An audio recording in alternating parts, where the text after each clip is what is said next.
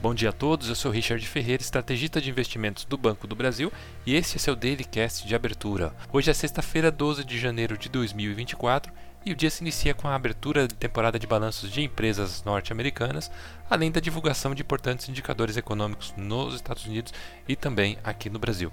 Nos Estados Unidos, a expectativa é pela divulgação do índice de preços ao produtor, o PPI, referente ao mês de dezembro, e também o mercado espera aí é, pronunciamento de dirigentes do Federal Reserve.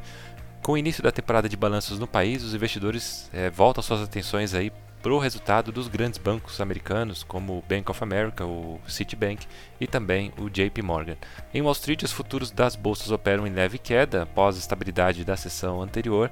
Os rendimentos dos treasuries operam mistos, recuando nos vencimentos curtos e longos e se mantendo estável no vencimento de 10 anos.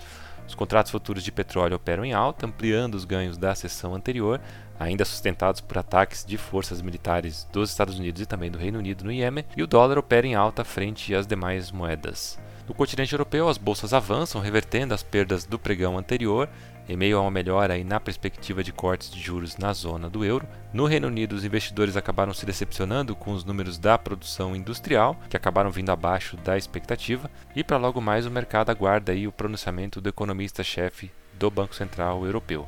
Nessa manhã, as principais bolsas da região operavam em alta, com Londres subindo 0,71, Paris 1,11 e Frankfurt com ganho de 0,9. Na Ásia, as bolsas fecharam em baixa, em meio à preocupação sobre a tendência de deflação na China, uma vez que tanto a inflação ao consumidor quanto a inflação ao produtor acabaram apresentando uma variação negativa. Né? O CPI recuou 0,3%, enquanto o PPI acabou cedendo aí 2,7%.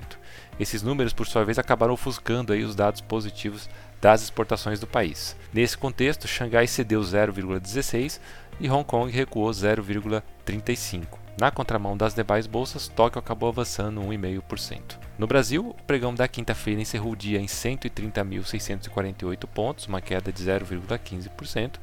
No câmbio, o dólar teve queda, fechando aos R$ 4,87, e os juros futuros terminaram a sessão com leve queda, acompanhando o comportamento das taxas americanas. Para hoje, com a agenda mais enxuta, talvez o dado mais relevante do dia seja a publicação do fluxo cambial da semana passada. Ficamos por aqui, bom dia a todos e até a próxima.